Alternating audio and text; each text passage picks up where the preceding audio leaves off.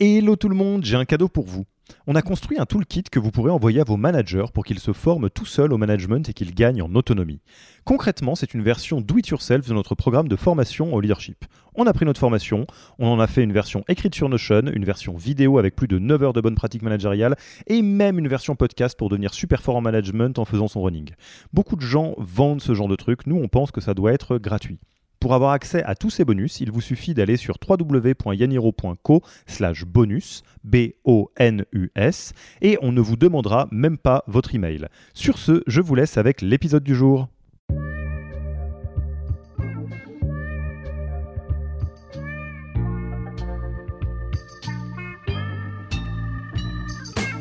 Bonjour et bienvenue dans le podcast du Human Factor. Je m'appelle Alexis Eve et tous les mercredis, je vais à la rencontre des startups les plus véloces pour rentrer en détail dans les bonnes pratiques RH qui leur permettent de faire du facteur humain un levier de croissance plutôt qu'un risque. Il y a évidemment mille raisons de ne pas être transparent, sinon euh, il n'y a pas autant de boîtes qui fonctionneraient, on va dire, de manière euh, lambda, normale. Le Human Factor, ce n'est pas qu'un buzzword, c'est aussi le nom de notre premier livre les clés de l'alignement entre associés, d'une organisation adaptée ou encore de la bonne relation à son travail. The Human Factor, c'est 100 pages de retour terrain des plus belles startups et de bonnes pratiques actionnables. Si vous voulez en savoir plus, allez tout simplement sur www.yaniro.co book, B-O-O-K. On met le lien dans la description de l'épisode. Pour l'heure, je vous laisse avec l'invité d'aujourd'hui et vous souhaite une bonne écoute. Bonjour Déborah, comment vas-tu? Hello Alexis, ça va très bien et toi? Eh ben, ça va très bien. Moi, je te remercie euh, beaucoup d'avoir accepté notre invitation sur le podcast du Human Factor de Yaniro. Euh, on le disait euh, un peu avant et, j'espère que ça va pas te mettre mal à l'aise, mais tu as été demandé, tu as été tellement demandé, Déborah, et, tu es là, épisode 75-76 dans ces eaux-là. Et, je suis ravi, moi, de, t'avoir sur, sur cette discussion, sur cet épisode, sur un sujet qui va être vraiment très intéressant. Mais avant de rentrer dans le sujet dont vous connaissez les contours parce que vous avez lancé l'épisode, donc vous avez lu le titre. Euh, et euh, peut-être pour celles et ceux qui ne te connaissent pas, est-ce que tu pourrais euh, te présenter rapidement ainsi que l'entreprise dans laquelle tu es actuellement? Tout à fait. donc moi, c'est Déborah Ripoll. je suis People Lead chez Zephyr. On est une start-up dans l'immobilier. on essaie d'améliorer la manière dont les gens vendent et achètent des biens immobiliers. Une opération hyper importante dans la vie de chacun qu'on essaie de rendre moins stressante et on essaie de, simplifier. Euh, il se trouve que du coup, en tant que people lead, moi, je gère plutôt la partie people et, talent euh, chez Zephyr. On est euh, une boîte qui a aujourd'hui 70 personnes. on a eu une forte croissance et comme beaucoup de boîtes aujourd'hui, on est plutôt sur une stabilisation de, l'effectif, mais plein de choses hyper intéressantes à faire au niveau culture. Il se trouve que c'est un sujet qui me plaît beaucoup et dans lequel j'ai eu, sur lequel j'ai eu l'occasion de, pas mal bosser dans mes boîtes précédentes, puisque donc avant Zephyr, j'ai fait un petit break, si on peut appeler ça comme ça, où j'ai repris mes études, j'ai fait euh, un master en, droit social euh, et j'ai eu un bébé et je me suis mise à mon compte euh, sur des sujets RH auprès de diverses startups. C'était forte de mon expérience chez, chez Alan pendant trois ans. Du coup, je suis arrivée en, en talent chez Alan, première talent quand on était donc 14 personnes et, quand je suis partie, on était environ 300. Je suis restée trois ans chez, euh, chez Alan. expérience évidemment hyper euh, enrichissante, euh, participer à la construction d'une boîte de manière générale, mais du coup une boîte aussi particulière qu'Alan et en ayant voilà, choisi pas mal de routes. Différentes, donc ça nous a donné des opportunités d'explorer qui étaient très chouettes et pour moi bah, évidemment d'apprendre beaucoup. Euh, avant Alan, euh, j'avais bossé pour une autre entreprise qui est euh, aussi très innovante, qui a poussé pas mal de, codes, notamment People, RH, Culture, etc., qui s'appelle Buffer.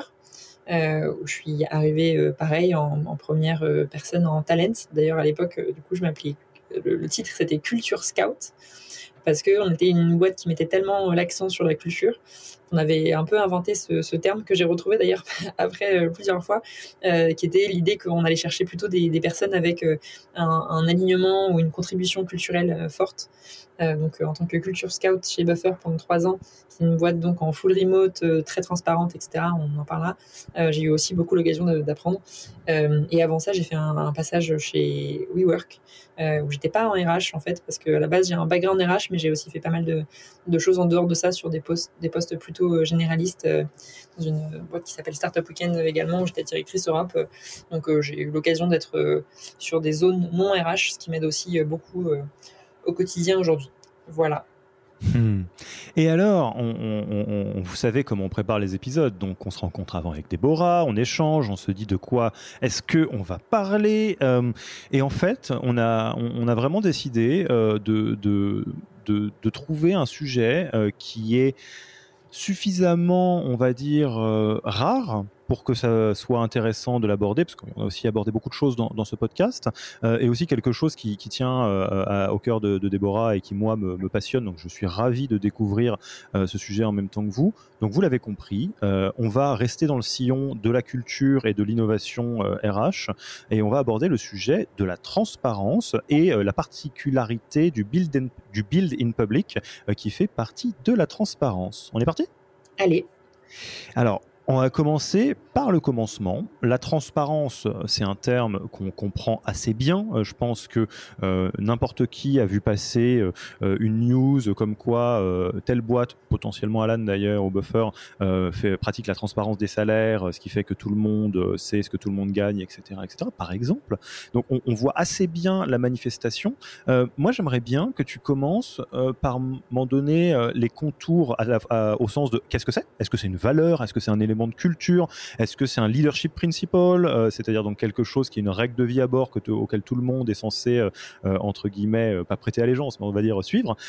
et d'autre part, pourquoi est-ce que la transparence c'est un truc? On pourrait légitimement se poser la question de ok on fait de la transparence on pourrait ne pas être transparent et être opaque. À un moment donné il y a des entreprises qui ont décidé d'être transparents.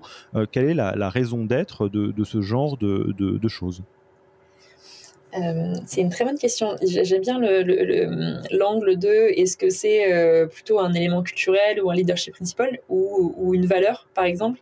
Je pense que c'est, euh, pour moi, c'est les deux, dans le sens, c'est une valeur, c'est-à-dire qu'il faut que les parties prenantes, les salariés, les fondateurs, etc., valorisent la transparence pour que ça soit mis en action ensuite. Donc, pour moi, pour que ça soit valide, il faut absolument que ça soit dans les valeurs. Euh, pour autant, c'est aussi euh, un leadership principal au sens de une règle à respecter euh, au quotidien. Sinon, bah, pour le coup, ça ne, ça ne vit pas. donc pour, pour exemplifier un peu le, le truc, si la transparence, c'est pas une règle, et donc chez Buffer, par exemple, on appelait ça la transparence radicale, on disait transparency by, by default, donc en gros, on partait du principe que tout était transparent et que si quelque chose devait ne pas être transparent, il fallait trouver une justification au fait que ça ne soit pas transparent et pas et pas l'inverse. Euh, et donc ça, ça devient ça devient vraiment une, une règle. Ça veut dire que euh, si tu es en train de, de, monter un projet ou d'avoir une discussion euh, ou bah, prendre une décision qui va être impactante pour la boîte ou non d'ailleurs, eh ben, tu fais le choix et tu appliques la règle qui est que ça va être fait en transparence. Donc effectivement, pour moi, c'est euh, pour moi c'est les deux. Euh, il y, a, y, a, évidemment mille raisons de ne pas être euh, transparent, sinon il n'y a pas autant de boîtes qui fonctionneraient, on va dire, de manière lambda, normale et on va dire en non-transparence. Après, c'est vrai que il n'y a pas transparent et non transparent aussi. Il y a des boîtes qui, sans avoir forcément vocation à être 100% transparentes, ont euh, pour autant une attitude aussi euh, très saine. Je pense qu'on peut être sain euh, dans le fonctionnement avec ses salariés sans être forcément hyper orienté transparence. Aujourd'hui, en ayant maintenant bossé depuis très longtemps que dans des boîtes qui ont poussé la transparence plutôt à l'extrême, attitude un petit peu extrémiste à la transparence, je pourrais difficilement faire autrement. honnêtement, pour moi, il y a des avantages énormes à la transparence. le fait de construire la confiance en interne, c'est qui, est, qui, est, hyper important, euh, en étant transparent avec les, salariés euh, et potentiellement même les, clients d'ailleurs. C'était le cas chez, chez Buffer notamment en particulier. On essayait d'avoir une énorme transparence avec, avec nos clients sur les tarifs, etc. C'était hyper clean. on construit confiance, crédibilité et c'est pour moi c'est essentiel à long terme.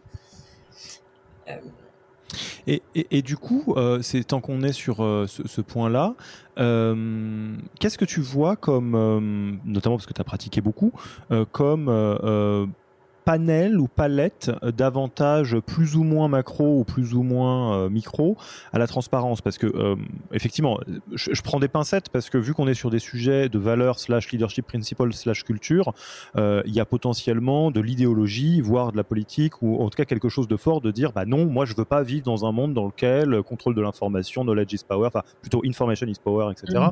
Bon, ok, et, et, ça, ça m'intéresse d'ailleurs de savoir qu'est-ce qui est de ce de ce monde-là.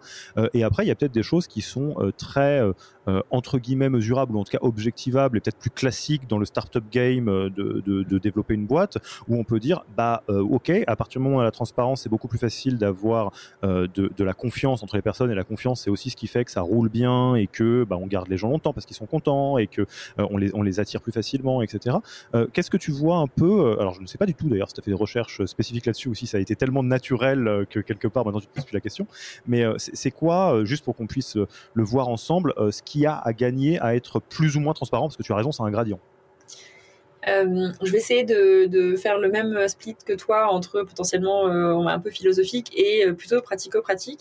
Je dirais que, bah, outre ce que je disais sur la, confiance, du coup, je mettrais plutôt ça de côté philosophique et effectivement, choix people assez personnel euh, aussi, euh, je dirais le fait de construire du coup une culture qui pour moi est euh, plus positive. Il y a un côté sentiment d'appartenance et de et d'engagement quand tu sais que quand tu sais ce qui se passe dans le reste de la boîte et quand tu sais comment les décisions sont, sont prises, quand tu as l'impression qu'on te fait confiance avec de l'information. je pense qu'il y a vraiment des trucs hyper positifs qui peuvent qui peuvent aider là-dessus. Pour moi, ça responsabilise aussi énormément. Euh, quand on est au courant de ce qui est attendu, de la stratégie globale, de ce que fait telle équipe, etc., je pense qu'on est plus à même simplement de prendre des bonnes décisions, euh, concrètement. Euh, si on va plus sur du je dirais pratico-pratique, effectivement, la rétention des talents, elle est hyper importante. pour moi, ça, favorise l'engagement et ça favorise la rétention des talents.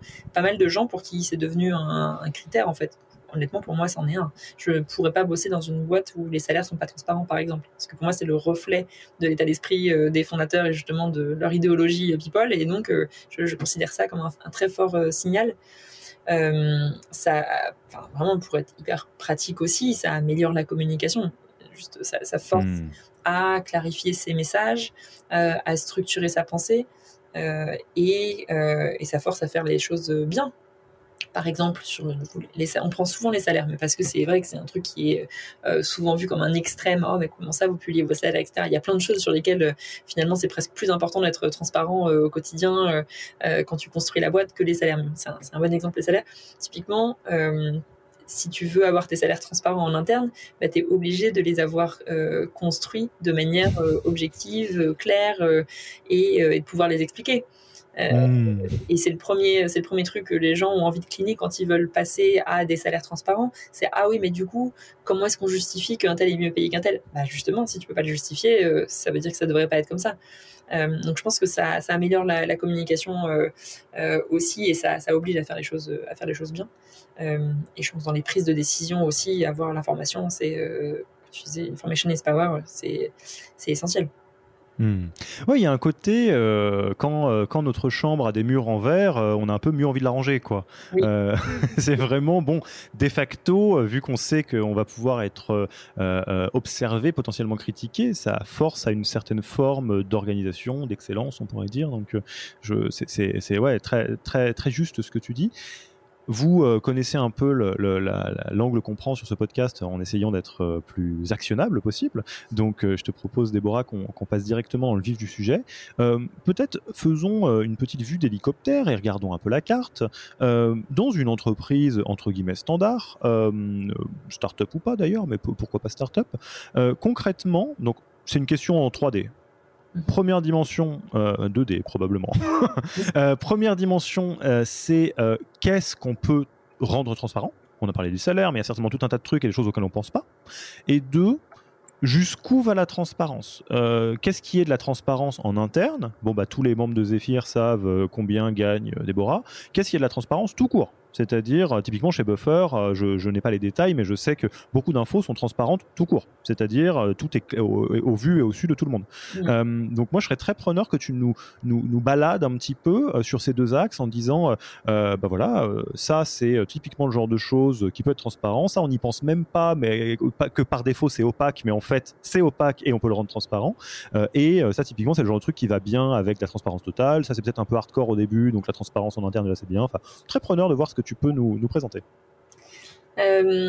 Euh, c'est intéressant. Effectivement, si on fait un peu un état des lieux, bah, tout peut être euh, transparent. Après, c'est une question de, priorisation, on va dire. Je pense qu'il y a quelques éléments euh, clés qui peuvent être transparents parce que c'est un signal assez fort. Pour moi, c'est presque un, point de départ. Donc, c'est tout ce qui est lié à l'humain et à toutes les choses qui peuvent être source d'amélioration de, la, la, confiance. donc, par exemple, les salaires si je sais que euh, en tant qu'entreprise, euh, on me paye d'une manière où c'est explicable et où euh, je suis, je suis d'accord avec ça et je pense que c'est juste et qu'en plus de ça, mon énergie, elle est rewardée de la même manière qu'un tel qui a les mêmes, les mêmes compétences, etc. Je pense que déjà, ça fait un, un, un bon assez important. Après, bah, typiquement, si, si, tu le veux bien, je vais, je vais te poser la question directement là-dessus et puis, puis on peut le regarder les uns après les autres. Mais sur les salaires, concrètement, donc si c'est le cas chez Zephyr ou, ou si c'était le cas, enfin c'était le cas chez Alan. Euh, comment ça se passe? Est-ce que ça veut dire qu'il y a une page Notion quelque part dans laquelle il y a les salaires de tout le monde et où globalement on est hyper à l'aise d'expliquer, bah Déborah, elle gagne tant parce que X et elle est capable d'aller chercher l'échelon d'après qui est euh, X plus 2 parce que Y, c'est ça? Exactement. Alors je, peux te faire le, tour d'horizon. Donc euh, chez Buffer, on avait une, grille de salaire qui était transparente et des salaires transparents, c'est-à-dire que moi je savais combien Courtenay était payé, combien Charlotte était payé, etc. Mais pas seulement moi, mais le monde entier, puisque du coup on avait choisi d'être euh, transparent de manière radicale en interne et aussi en externe. L'externe, ça se fait un peu moins de nos jours. En fait, je connais pas d'autres boîtes que Buffer qui le font, il y en a sûrement un, mais en tout cas, c'était euh, assez, euh, assez radical. Et finalement, on se pose la question de pourquoi pas, en fait. oui, à la fin du fin, ça change pas grand-chose en vrai. Exactement. C'est un petit saut dans le vide, mais ça, finalement, est si grave quoi. En, termes de marque employeur, par contre, ça avait changé énormément pour, pour nous à l'époque, puisque du jour où on a publié les salaires en externe, on était passé d'une centaine de candidatures spontanées par mois à plus de 3000 candidatures spontanées par mois. Ça, ça veut dire aussi que vous aviez des salaires qui étaient au, bon niveau par rapport au marché. Les salaires étaient intéressants, mais c'est difficile de savoir euh, avec le recul est-ce que les gens étaient venus parce que les salaires étaient intéressants et que du coup c'était clean, euh, ils savaient qu'ils pouvaient potentiellement avoir ça, euh, ou est-ce que le côté radical de la transparence et de la confiance qui était accordé était, était intéressant pour eux? Je pense qu'il y avait souvent le retour, c'était plutôt ça dans les entretiens que moi je faisais par la suite avec les gens qui voulaient nous rejoindre. Ils trouvaient que c'était hyper chouette de, de savoir qu'ils n'allaient pas se faire rouler entre guillemets. Euh, donc en termes d'expérience candidat, c'était très chouette. Euh, chez Alan, on avait du coup une grille transparente. Donc la grille, elle, était transparente en interne et en externe, mais les salaires de chacun étaient transparents uniquement en interne. Euh, au niveau du, calcul, en fait, c'était assez simple puisque c'était simplement sur une base de, niveau d'impact dans, la, boîte, donc sur une grille qui, allait de A à I ou J, qui a sûrement évolué depuis et ensuite un nombre d'années d'expérience. Donc euh, voilà, il y a pour le coup euh, euh, peu d'équivoques sur, sur la partie expérience. Ce qui était plus compliqué, c'était de savoir exactement sur quel niveau se placer. Et donc là, on avait une grille qui détaillait exactement quel niveau, à quoi il correspondait, pour quelle, pour quelle équipe, et avec des, des, exemples un peu plus concrets sur ce que ça voulait dire. chez Zephyr, c'est euh, à peu près la même idée. Euh, la grille n'est pas construite de la même manière, mais dans l'idée, on a euh, en interne, tout le monde sait ce que tout le monde est payé, fixe ou variable d'ailleurs. et en externe, on a construit un outil qui nous permet d'offrir beaucoup de visibilité pour les candidats, pour calculer eux-mêmes ce, qui serait, ce qui serait payé selon justement le rôle, le nombre d'années d'expérience, le temps passé euh, chez Zephyr, euh, la, location pour euh, s'ils sont d'une géographie différente, et voilà, selon le, selon le rôle. Et alors tu attires mon attention, petit disclaimer, ce n'est évidemment aucun, aucunement un jugement sur la politique de Zephyr ou d'Alan, c'est de la curiosité. je comprends que Buffer, il y a une forme de, de côté all-in radical, comme tu le disais, sur la transparence, donc radical, enfin transparent par défaut. Donc évidemment, bah, on a une grille de salaire, on la montre à tout le monde qu'est-ce que tu as compris de, de, la raison qui fait qu'on a mis une petite frontière entre l'interne et l'externe chez Alan et chez Zephyr Est-ce qu'il n'y a pas de vraie histoire derrière? On s'est juste pas trop posé la question, ou est-ce qu'il y a eu une rationnelle où on s'est dit bah on va pas le faire parce que X, Y, Z? C'est une, très bonne question parce que euh, je pense qu'il y a un truc euh, euh, culturel peut-être. C'est quand même deux boîtes qui sont les deux nées à Paris. Buffer étant une boîte plutôt internationale et, US, etc. Je, pense que honnêtement, il y a une espèce de barrière psychologique, je pense, à l'idée de, partager les salaires de chaque personne en externe. et en gros, si Buffer se disait plutôt, bah, pourquoi pas euh, je pense que que ce soit Alan ou, ou Zephyr, euh, l'idée c'est plutôt pour le partage des salaires en externe, peut-être pourquoi. Tu vois, pourquoi est-ce qu'on le ferait et qu'est-ce que ça nous apporterait? Ouais, non, bah, c'est très, très clair en fait. C'est euh, là, c'est un débat qui est beaucoup plus grand euh, que euh, Zephyr Alan, Buffer. C'est culture française dans le rapport à l'argent, culture américaine dans le rapport à l'argent probablement. Parce que effectivement, enfin maintenant que tu me le dis, je peux tout à fait imaginer comment hors contexte connaître le salaire de, du CEO d'Alan, qui est ce qu'il est et qui a du sens dans la grille interne, peut être mal interprété en disant ah donc c'est beaucoup d'argent, un package machin, tout ça, parce que c'est la France qui entre guillemets a un rapport qui est dans ce sens, peut-être on a un rapport particulier à, l'argent en France, euh, effectivement, et, peut-être euh, plus une, euh, un, mode par défaut plutôt à la discrétion. Oui, tout à fait. Ok. Donc ça, c'est transparence des salaires, un gros morceau. Qu'est-ce qu'on transparentise encore? Qu'est-ce qu'on peut transparentiser? On peut tout transparentiser, mais je dirais transparaison, là, la prise de décision. Euh, je pense que ça, c'est un truc euh, du coup qui est assez clé, euh, notamment chez, chez Alan. c'est le, fait de prendre des décisions en public. effectivement, c'est une boîte qui a aussi choisi d'avoir des attitudes assez radicales par rapport à d'autres sujets, typiquement le fait de ne pas avoir de réunion c'est euh, euh, c'est débattable. Là, pour le coup, il y a vraiment plein de gens qui n'aiment pas le fait de ne pas avoir de réunion, mais ça, ça a pour impact euh, que du coup, il faut s'écrire, il faut parler, il faut être plutôt en asynchrone dans la prise de décision, ce qui facilite en fait vachement la transparence. C'est vraiment un truc qui se, hmm. nourrit de lui-même. C'est transparent, donc du coup, tu fais à l'écrit, parce que dans une réunion, tu peux pas avoir tout le monde, et en même temps, tu n'aimes pas les réunions, donc du coup, tu fais à l'écrit, et du coup, ça, ça fonctionne parce que ça permet la transparence. Euh, et ça, je trouve ça hyper, hyper intéressant euh, parce que ça nous a pas mal obligé à euh, structurer notre pensée de manière un peu plus claire. typiquement, quand tu es dans une réunion et que tu parles juste à deux personnes, bon, ben, tu peux être convaincant pour une demi-heure, on va dire, et du coup, vous partez sur un truc. C'est peut-être pas le même type de, de, réflexion qui est nécessaire. je pense que c'est une réflexion en fait qui est un peu plus intense, plus long-termiste, plus data-driven, qui est à avoir quand tu es plutôt devant un bout de papier, entre guillemets, et que tu sais qu'en plus ça va être partagé à euh, tous tes collègues euh, partagé dans le sens ouvert à, d'ailleurs pas, pas forcément poussé, parce qu'il y a vraiment, pour la transparence, il y a vraiment la réflexion du, entre guillemets, du push versus pull à avoir, qui est hyper importante. Et, donc là, bah, on est plutôt sur du, du pull. Donc si je vais sur quelque chose de plus concret, on utilisait, ils utilisent évidemment encore GitHub pour ouvrir des issues. Là, pour le coup, en vrai, c'est un, choix d'outils, mais ça pourrait être n'importe quoi. Ça pourrait être Confluence, ça pourrait être Notion. Et, et, du coup, typiquement chez Zephyr, on utilise beaucoup Slack en fait pour ça. Euh, on ouvre des channels temporaires et on les ferme euh, au fur et à mesure, mais du coup, à la, de la même manière qu'on ouvre des issues euh, chez, Alan. Et l'idée, en fait, c'est juste de se dire, bah, on va structurer cette prise de décision de manière à ce que les gens qui veulent intervenir dans la décision aient tout le contexte donc on explique pourquoi est-ce qu'on se pose la question, euh, pourquoi maintenant.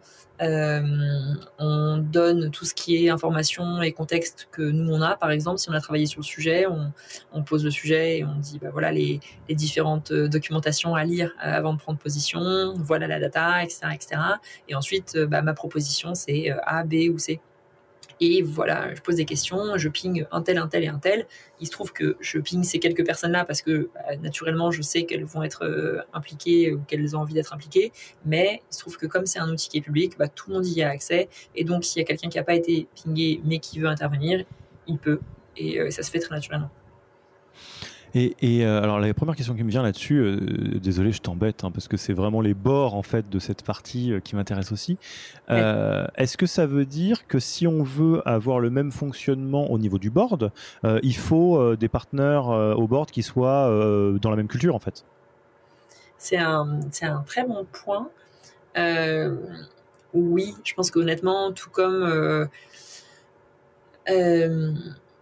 tout comme il faut être euh, aligné avec euh, l'équipe fondatrice d'une boîte quand tu la rejoins, je pense que si tu un board qui est complètement à l'opposé des méthodes de travail euh, que toi tu penses être la source de ton succès ou de ton bon fonctionnement, tout simplement, je pense que c'est compliqué. Donc au moins un, un buy-in assez, assez fort sur, sur ça. Après, c'est vrai que je considère que le board est un, un petit peu séparé de la, de la boîte. Souvent, la communication, mm. elle, passe quand même pas mal par les, par les vendors. Donc, euh, euh, ils utilisent les méthodes qu'ils ont envie ensemble pour euh, prendre des décisions qui sont, qui sont à l'échelle du, du, board, on va dire. Mais c'est vrai que pour le coup, pour Alan, je pense que c'était très dans la synchrone et très dans l'écrit. Donc, ce que je comprends, c'est que euh, la position entre guillemets la plus probable, même dans un monde de transparence, c'est un fonctionnement de board qui fonctionne comme il fonctionne peut-être un peu plus classiquement, euh, et après les fondateurs fondatrices qui redescendent l'information à l'écrit à toutes les équipes pour la transparence. En fait, il y a un petit euh, saut de transparence.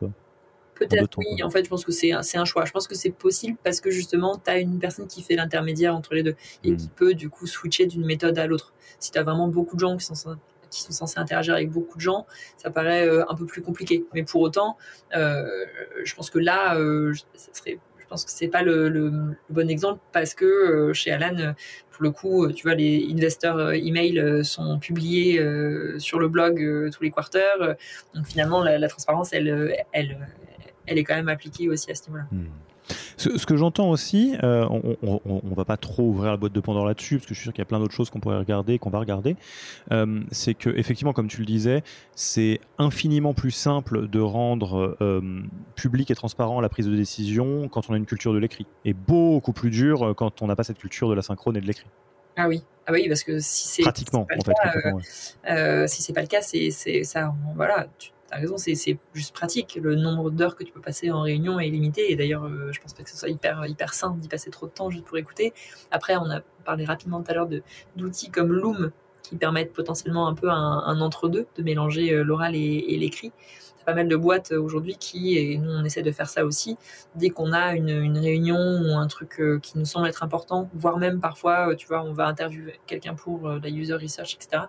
en fait, on va, on va plutôt essayer d'enregistrer la conversation et de la, rendre disponible en interne ce qui est pour moi un mode de transparence qui nécessite peut-être pas de, tout de retranscrire tout le temps et de prendre ce, temps de structurer à l'écrit. Et euh, qu'est-ce que tu vois d'autre comme euh, zone dans laquelle la transparence euh, est soit étonnante, soit fait de la magie, où on peut se dire, ouais, non, ça, ça a un impact très très fort? Je dirais sur les informations financières de la boîte. C'est quelque chose qu'on faisait pas mal chez Buffer notamment. On avait même construit en fait un, dashboard.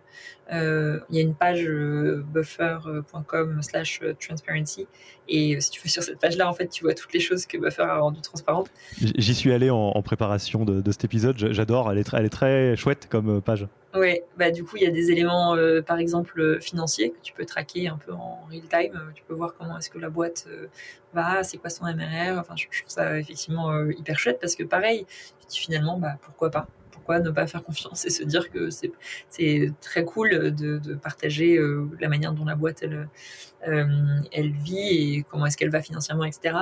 on avait pas mal partagé aussi tout ce qui était diversité et inclusion euh, toutes nos, stats sur les surveys qu'on faisait, euh, soit pour les gens en interne qui choisissaient d'y répondre euh, et qu'on comparait avec nos candidatures.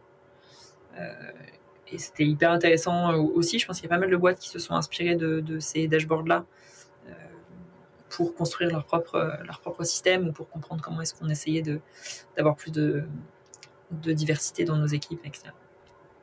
Alors sur ça, j'ai vraiment plein de questions, euh, des, questions naïves, euh, mais parce que c'est un chapitre que je trouve fantastique, parce qu'il ouvre la question de ouvrir l'info versus rendre l'info intelligible.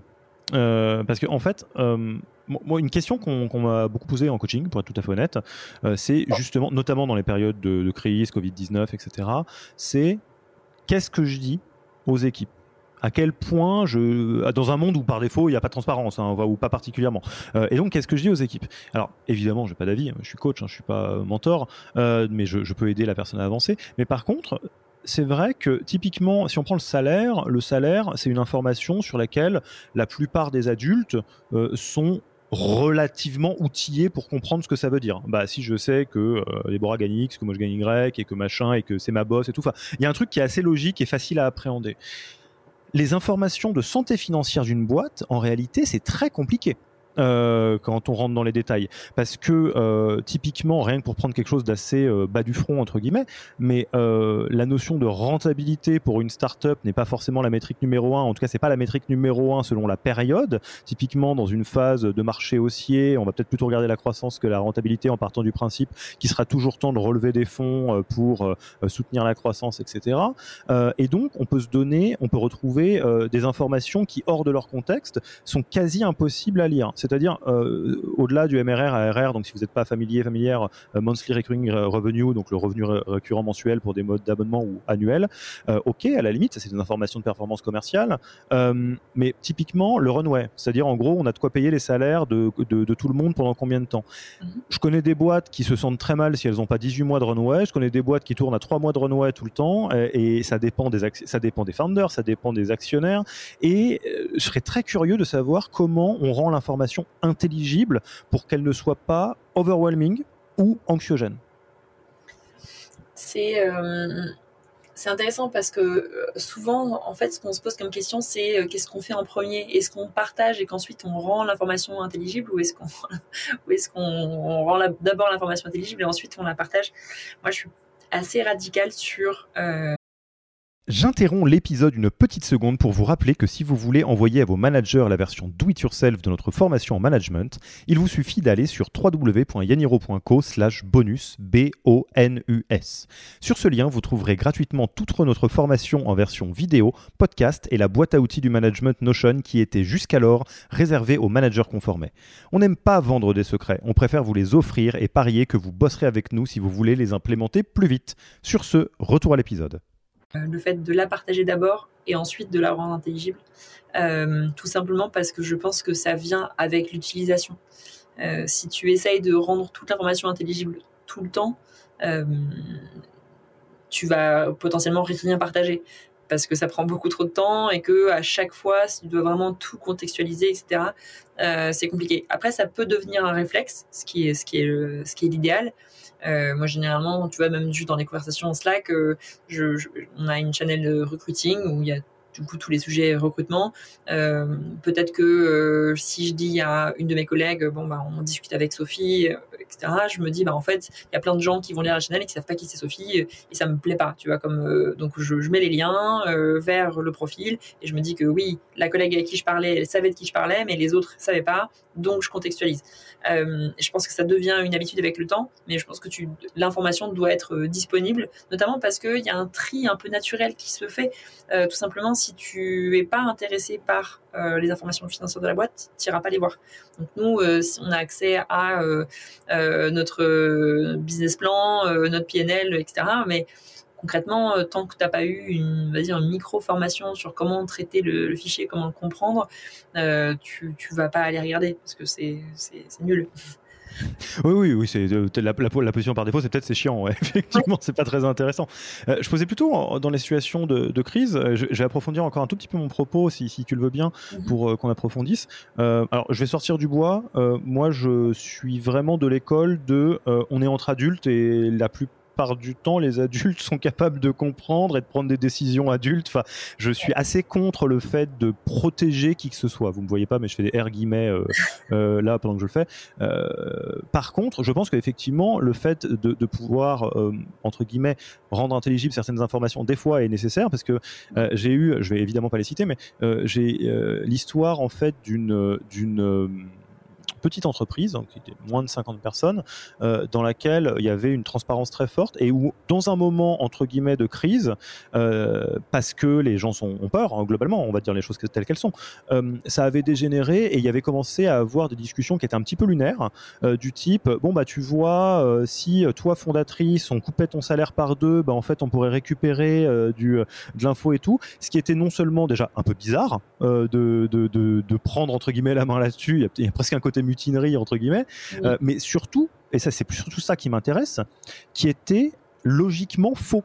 C'est-à-dire, c'était un discours qui était simpliste de la même manière que euh, bah moi, euh, citoyen français, je regarde le gouvernement en me disant ah, ça serait bien qu'il arrête de dépenser l'argent là pour le mettre là, alors que bah, des fois c'est vrai peut-être, mais souvent c'est complexe en réalité. Oui, je vois ce que tu veux dire. Je, honnêtement, moi, je, je, euh, je pense qu'il peut y avoir un petit délai qui permet de packager l'information correctement et de faire en sorte qu'elle soit, qu'elle atterrisse bien, surtout sur les sujets sensibles. Euh, tu réorganises euh, la boîte. Euh, pendant le travail de réorganisation, tu peux choisir soit de le faire en full public et effectivement potentiellement de faire stresser tout le monde. mais c'est un vrai choix. Je pense que c'est pas déconnant. on l'a déjà fait par le passé chez Alan, c'est comme ça que ça se passerait, je le sais. donc, je, pense que c'est un choix, ça se fait. Quoi. C'est pas, oui, t'es, pas obligé de dire, vous inquiétez pas, tout va bien, alors qu'on sait pas. Exactement. mais pour autant, tu peux aussi décider de faire un truc un peu à tâtons. Euh, de toi bosser sur une proposition, mais euh, ce que je veux dire, c'est pas comme si tu partageais, euh, je partage pas mes notes dans Notion, j'ai ma zone privée où je prends des notes. Oui, bien sûr. Ça, c'est pas public, tu vois. Donc, c'est vrai que tu as le droit d'avoir un délai qui permet de, de, travailler ta proposition pour la rendre de plus en plus correcte, pour discuter avec deux trois personnes et la challenger. Et ensuite, tu vas par enfin, envoyer un message à un groupe pour leur demander euh, leurs idées sur le sujet et ensuite tu réconcilies tout et ensuite tu partages et tu dis bah voilà il y a une réorganisation euh, on pense qu'on va faire ça euh, qu'est-ce que vous en pensez etc tu vois ce que dire tu peux tu peux tu peux échelonner l'avancée vers vers l'annonce ou vers le partage de l'information. Ça j'y crois j'y crois fortement.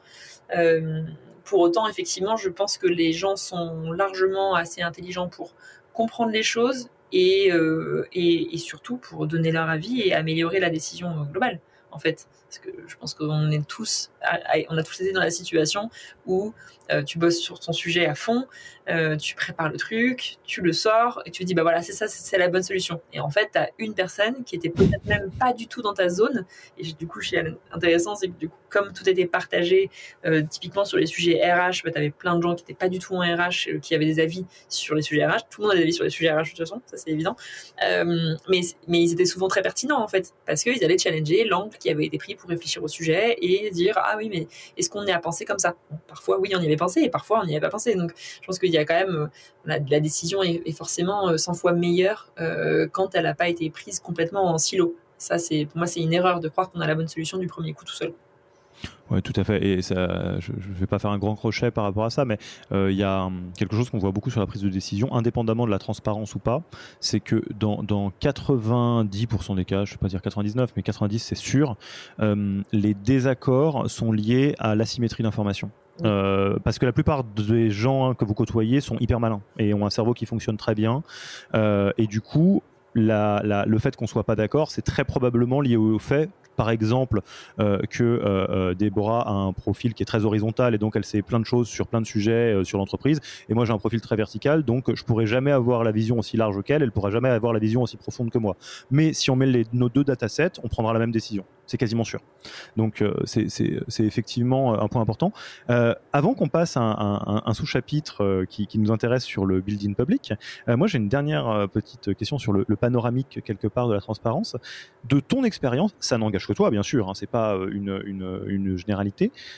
Qu'est-ce qui euh, n'est pas nécessairement euh, transparentisable, on va dire, pour rigoler, et pourquoi? Ou, qu'est-ce que vous avez essayé, ou pour vous c'était contre-productif? Où sont les bords de la transparence, notamment quand on est sur une base de transparence par défaut? S'il n'y a rien, il n'y a rien. Hein. Ouais, c'est possible qu'il n'y ait rien, honnêtement. Mais tu vois, typiquement, moi je, le prends tel quel. Euh, dans ton expérience, Alan et Zephyr, euh, moi ce que j'ai compris, c'est euh, on ne rend pas transparent au monde entier la grille de salaire parce que culturellement, l'argent est un sujet, un sujet peut-être un peu plus intime et discret pour la culture française. Du coup, on ne va pas aller à contre-courant de la culture française. Oui, bah, il y, a ça et après, y a, je pense qu'il y a le le, truc un peu évident euh, de tout ce qui est euh, lié à la performance euh, individuelle en fait. et encore, je pense que les gens seraient étonnés de savoir le niveau de, partage de, des sujets de performance individuelle, typiquement dans nos outils qui étaient complètement publics. Donc, donc les performance reviews qui étaient et sont publics, donc aux yeux de tous, tu peux savoir ce qui a été dit sur, sur une personne, sur sa performance, qui est et qui peut être choquant, que je trouve euh, très chouette. Euh, pour autant, euh, je pense que ça nécessite d'apprendre à donner du feedback de manière très constructive. ça nécessite de d'apprendre à dire les choses de manière objective, exemplifiée, ne pas être dans le jugement, etc. Donc ça, pour le coup, ça, nécessite en fait pas mal de, formation euh, avant d'arriver à ce que cette information-là, soit partageable. Donc en gros, je pense que chaque boîte peut se poser la question est-ce que les personnes en interne euh, sont à même de faire des performance reviews qui vont être euh, montrables en fait? Parce que si elles sont, bon déjà si elles sont trop dures pour être montrées à l'individu concerné, c'est pas ouf, mais souvent c'est voilà, tu peux le montrer à l'individu concerné. Ça va peut-être si c'est une performance qui est euh, euh, qui est pas euh, génial sur le, cycle passé, par exemple, la personne est peut-être plus à même de le lire si elle sait qu'il y a que elle qui le lit, elle et son, manager. Le faire en public, effectivement, c'est un peu plus touchy. On va dire que ça amène à pas mal de conditions. Ouais, alors ouais, je, comprends, c'est super intéressant. C'est où euh, commence, euh, enfin où se termine la transparence, parce que euh, où commence entre guillemets le jardin secret, le privé, la pudeur, de la même manière que peut-être que je suis hyper à l'aise à, partager la plupart des choses, mais peut-être pas les lettres d'amour que j'envoie à ma chérie. Enfin, j'en sais rien, parce que il a rien d'incriminant, il y a rien de particulier, mais juste ça vous regarde pas, quoi, peut-être. C'est ça. Je pense que c'est ça. après je, suis assez euh, partagée là-dessus parce que euh, c'est comme euh, c'est comme pour le feedback, c'est juste une question de est-ce que la personne est à l'aise ou non. Donc je pense que là c'est moins une politique de boîte qu'une préférence individuelle et qu'en travaillant ensemble on apprend chacun quelle est notre préférence individuelle. Si je prends un exemple, moi qui ai beaucoup bercé, été bercé dans la transparence et, et où le feedback en public me fait absolument pas peur, à partir du moment où il est donné de manière raisonnable, on va dire. Euh, effectivement, euh, très récemment, le CEO de Zephyr m'a fait un feedback en, privé en me disant ah oui, ça, justement, bah, je pense que c'était euh, peut-être pas une bonne itération sur ce sujet, ou alors, ah ben non, je pense qu'il faudrait, c'était même pas vraiment un feedback en fait, c'était plutôt, je pense qu'il faudrait pas prendre la direction que tu as proposée. Bah, en fait, j'ai trouvé que c'était dommage parce que on avait une thread où on discutait de ça, les plus, les moins, etc. Et en fait, il a, il a pensé que c'était trop dur pour moi de l'entendre dans la thread et du coup, me l'a mis à côté. Et je lui dis, bah, moi, euh, je veux public dans l'information. Ça, tu pouvais me le mettre, ça m'aurait pas froissé. Euh, Mets-moi plutôt dans la thread parce que sinon, je dois copier-coller et dire, bah, en fait, Rémi a dit que, euh, que ça, c'était pas, pas dingue. je pense que c'est une préférence que chacun va avoir et il faut juste apprendre à se, à se connaître pour, pour la partager. Oui, et, où là, effectivement, l'opacité ou entre guillemets le fait de faire ça en, petit comité est une manière, dans le doute, de protéger la personne parce qu'on ne sait pas à quel point la personne a le cuir épais dans le fait de recevoir du feedback en, public, ce qui est, je pense, une hypothèse totalement judicieuse à avoir parce que même si feedback is a gift, en fait, on sait très bien que ça s'apprend à, faire du feedback, à recevoir du feedback et à dédramatiser euh, le feedback. Naturellement, on peut tout à fait être un peu euh, brusqué euh, par certains feedbacks. Enfin, ça serait pas je pense. Donc, euh, C'est vrai. Après, euh, je pense que c'est marrant que tu compares ça euh, à, l'épaisseur du, cuir, parce que pour le coup, c'est aussi parfois un peu en se faisant mal avec le feedback public qu'on se rend compte que c'est que c'est pas très grave, que c'est pas très important et que et qu'on relativise à force d'avoir oui, bien sûr. feedback privé le jour où tu as et d'ailleurs ça marche à l'échelle de la boîte. Si tu vois jamais de feedback public entre guillemets négatif ou constructif, le jour où on te le fait à toi,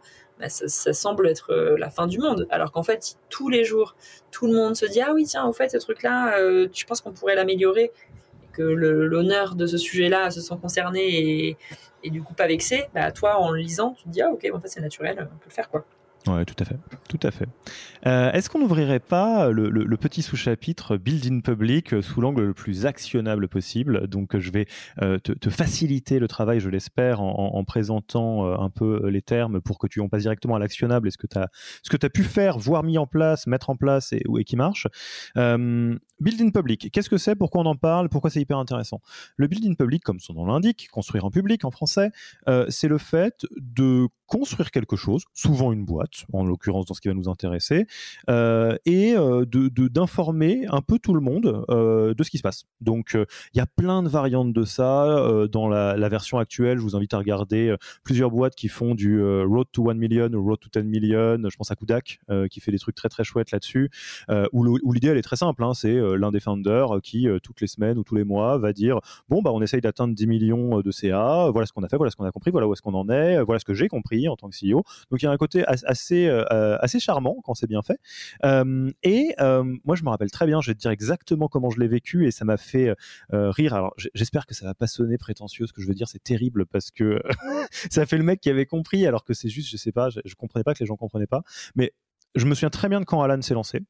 Et je me souviens que quand Alan s'est lancé, il y avait énormément de contenu qui était publié qui ressemblait pas à du contenu pour attirer les clients.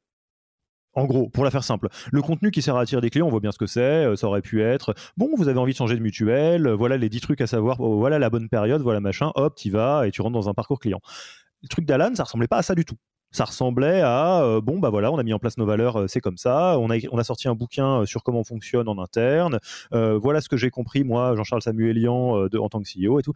Et je me souviens qu'il y avait beaucoup de gens qui rigolait au début, alors avant que Alan soit la boîte que tout le monde connaît, qui disait euh, tiens mais je sais pas pourquoi ils font ça, c'est des bisounours euh, comme leur petite peluche là, euh, ça sert à rien, c'est pas ça qui va rapporter des clients. Et, tu me diras si j'ai compris de Traviole, hein, mais moi je me suis dit que bon, au-delà du fait qu'il y avait certainement un truc culturel, que c'est aussi ça qui fait qu'il y a plein de talents qui ont choisi de rejoindre Alan plutôt qu'une boîte qui leur était moins familière en fait, tout simplement. Donc déjà, je veux bien savoir un peu c'était quoi l'intention derrière ça, quoi.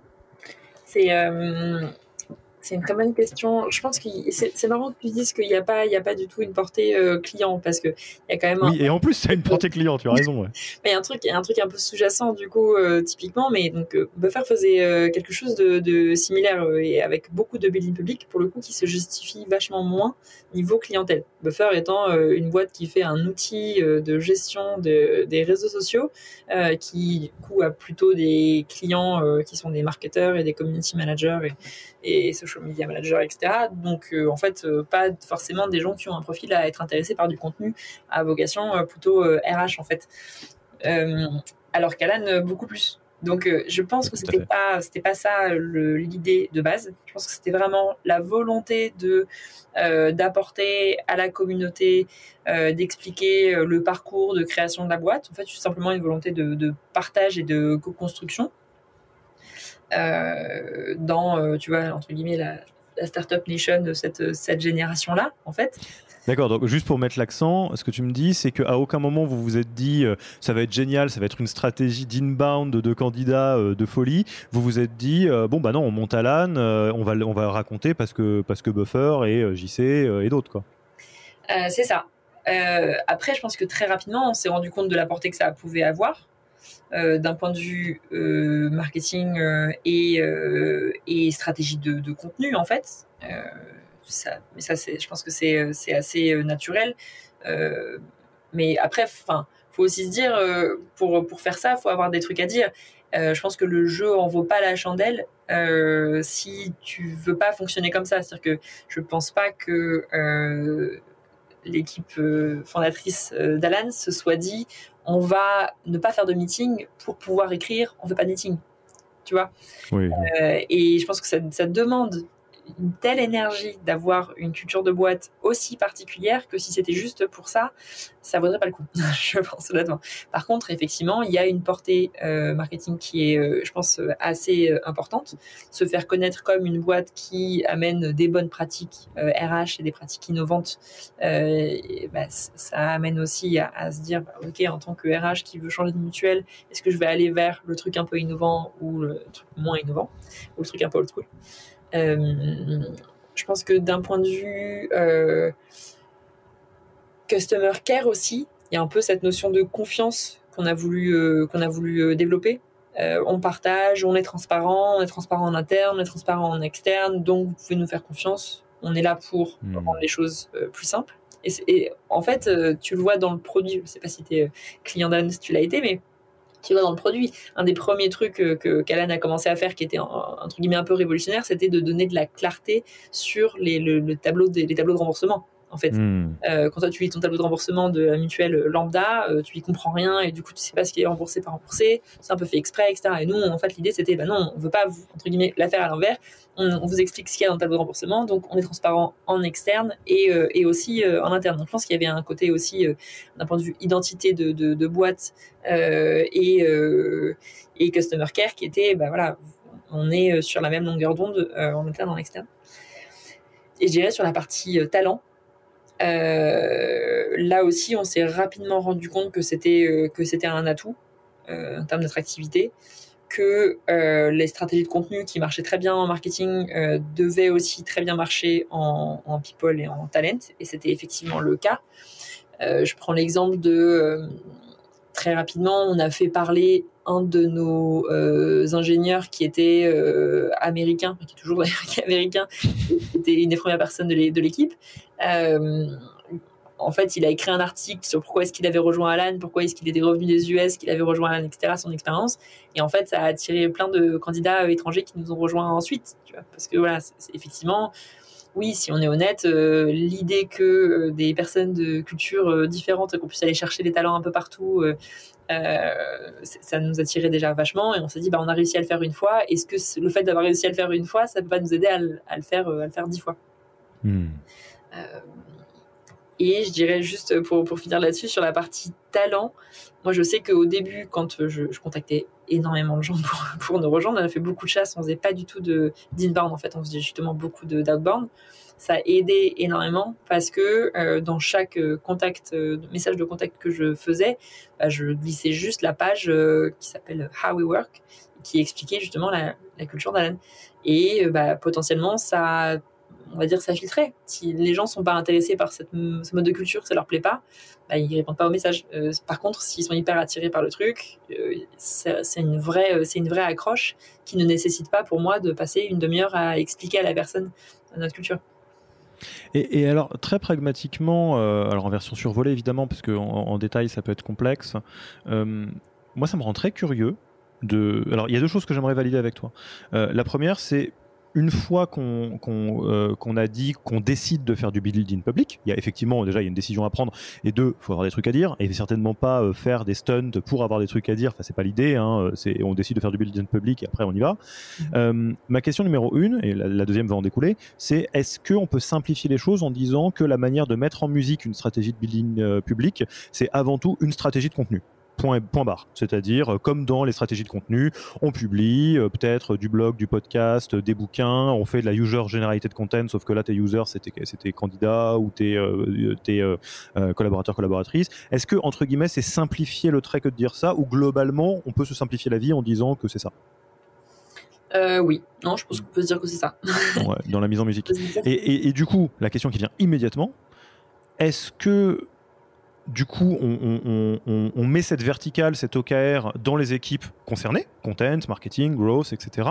Ou est-ce que tu copie-colles une équipe euh, euh, euh, contenu interne et donc toi, tu avais dans ton équipe people ou tu as encore dans ton équipe people des gens, on sait le boulot, qui bossent main dans la main avec les équipes marketing ou content? Non, c'est plutôt les personnes qui sont en charge du content et du marketing dans la boîte qui prennent ces sujets il n'y avait pas de personnes qui étaient dédiées au contenu, en tout cas à mon époque, euh, sur euh, la partie people ou talent chez, chez Alan, c'était justement la responsabilité de, de chacun, en fait. de partager des choses quand il pensait que c'était c'était intéressant. Après, c'est marrant que tu parles de mise en musique sur, sur du coup, juste avant, parce qu'effectivement, ça nécessite une mise en musique. Donc, euh, c'est là où les personnes qui sont en charge de la communication euh, seront là pour coordonner, pour pousser. Euh, typiquement, on l'a fait chez Zephyr et c'était aussi le cas chez Alan. les personnes en charge de la communication ou de la brand étaient les, les, personnes qui rendaient le truc actionnable. C'est-à-dire qu'elles allaient dire un tel, toi, tu as un truc intéressant à raconter, euh, mais euh, tu n'es peut-être pas écrivain. allez, viens, on prend un ghostwriter, tu donnes tu vois ta version de comment est-ce qu'on fait ça à cette personne-là et elle elle écrit un article tu le revois on le poste comme en fait tu ferais avec peut-être une interview externe de quelqu'un donc finalement c'est la même la même mécanique qui se qui se joue là D'accord. Euh, et, peut-être dernier point de détail là-dessus qui m'intéresse. Euh, si c'est euh, mis en musique effectivement par les gens dont c'est le métier, hein, concrètement en, interne, donc les équipes content, growth, marketing, etc., social media potentiellement, Comment est-ce que euh, on s'assurait quelque part de la bonne correspondance avec la verticale interne People RH euh, Est-ce que ça veut dire qu'il y avait des réunions éditoriales avec toi ou les fondateurs euh, Est-ce que, enfin, comment on, s'assure que de la mise en musique, enfin, pardon, de l'intention à la mise en musique, on décroche pas quoi? Euh, je pense que c'est une question d'ownership euh, de ces, de ces personnes-là qui sont justement, je pense que comme c'est les gens dont c'est le métier, euh, c'est aussi ceux qui vont avoir une vue vraiment globale de est-ce que au niveau de la stratégie on est bien, est-ce qu'on est au bon rythme, est-ce que ça amène les résultats escomptés, est-ce que le, le ton qui est utilisé est le même, est le bon, est consistant, etc. Est-ce qu'on se contredit pas? Après, c'est vrai que il y a, plusieurs, y a plusieurs échelons pour faire ça. Je pense qu'on l'a fait d'une certaine manière chez Alan euh, et de manière vraiment très chouette et plus que plein de boîtes. Euh, typiquement, chez Buffer, c'était entre guillemets encore plus poussé parce que euh, quasiment chaque sujet qu'on abordait d'un point de vue culture, people, etc., euh, on, allait écrire un article au moment où on testait. Et ensuite, euh, trois mois après, on allait faire un post-mortem sur est-ce que ça s'était bien passé ou non. Et on allait expliquer si on avait changé de stratégie et pourquoi. Euh, donc, typiquement, la grille de salaire chez Buffer a changé sept fois, littéralement, peut-être même plus du coup depuis.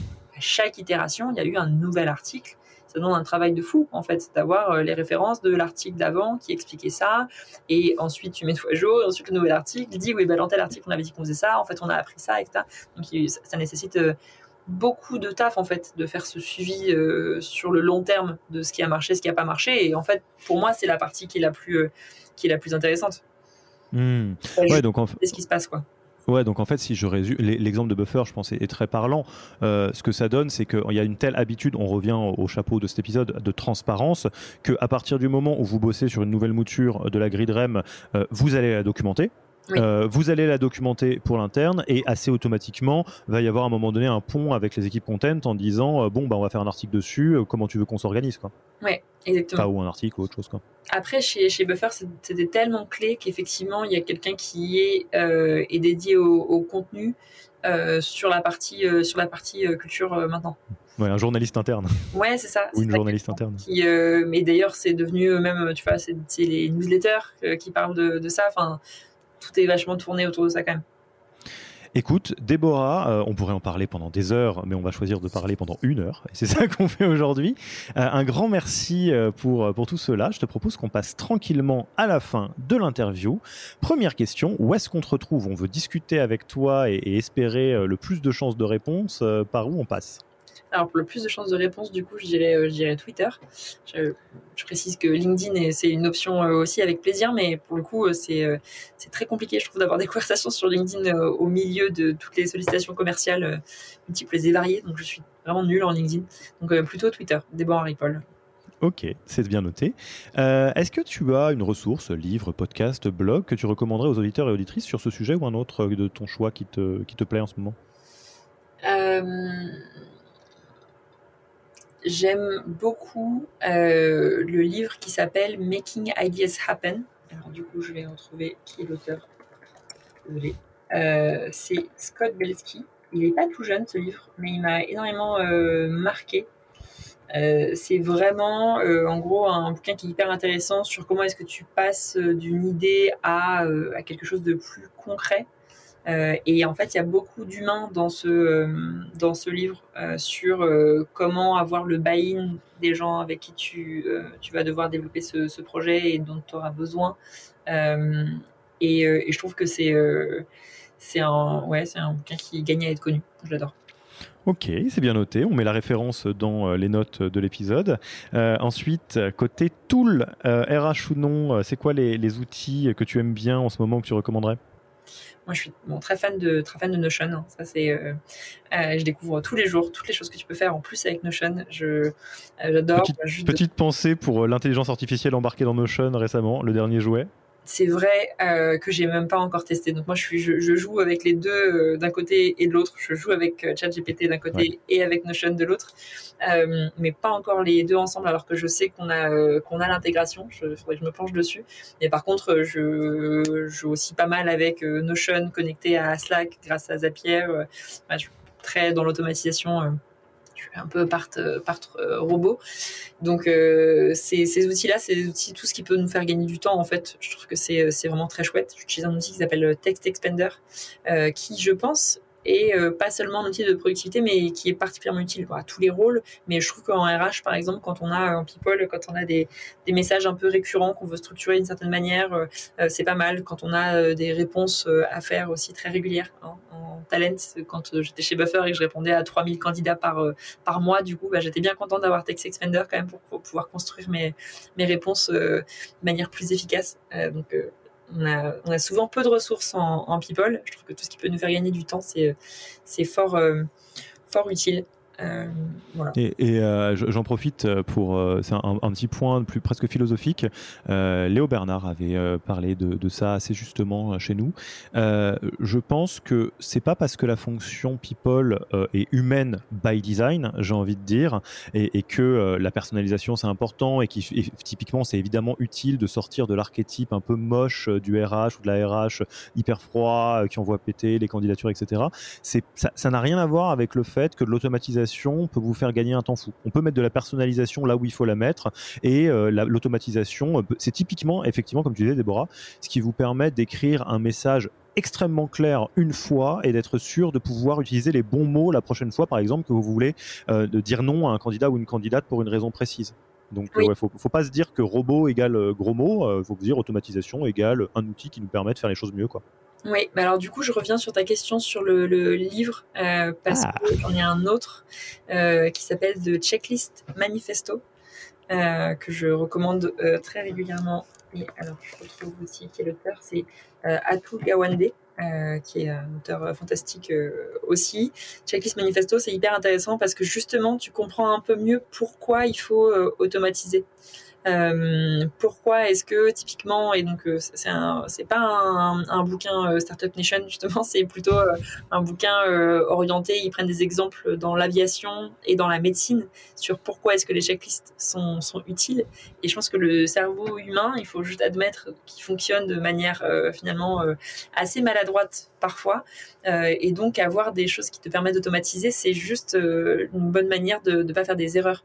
Donc c'est tout bête, mais par exemple, tu vois j'utilise pas mal, euh, j'adore Slack, c'est un outil, euh, euh, c'est évident, mais tu peux aussi très bien utiliser Slack, par exemple, en utilisant les workflows de Slack. Et dans les workflows que j'ai mis en place, bah, il y en a un qui est tout simple, qui est bah, telle personne part. Il y a quelqu'un qui on a signé une rupture conventionnelle ou qui démissionne. Je veux le partager à mes équipes pour qu'on actionne tout le process qui induit le départ de cette personne-là on utilise Luca, donc on a aussi des choses qui sont automatisées à ce niveau-là, mais pour faire passer l'information que les gens ont besoin d'avoir pour éviter d'avoir des conversations, des meetings, des machins, etc. et d'oublier finalement euh, euh, la moitié de ce que je suis censé dire. J'ai juste un workflow avec euh, la checklist, un formulaire que je, en fait je, remplis mon propre formulaire pour dire à mon équipe qui est-ce qui part et quand, quelles sont les conditions, etc., etc.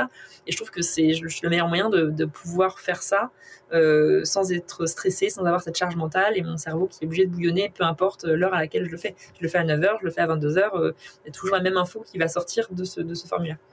Tu prêches un, archi convaincu hein, là-dessus. Euh, enfin, tu connais euh, notre tradition, on aime beaucoup cette tradition, euh, la tradition de, praise ou la tradition de passage de flambeau, ça dépend comment on voit les choses.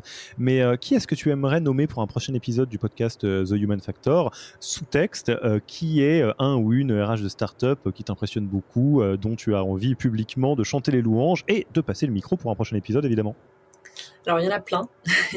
Euh, il y en a plein, il y en a trop. Euh, évidemment, euh, ma, on va dire ma, ma Alan Mafia n'est jamais n'est jamais bien loin et, et, honnêtement, je pense que quelqu'un où vous seriez hyper intéressé de l'entendre parler, c'est Maxime Lebras qui est du coup head of talent chez chez Alan aujourd'hui, qui est quelqu'un très chouette et hyper smart avec lequel j'ai eu l'occasion de faire des workshops et à chaque fois c'est hyper intéressant.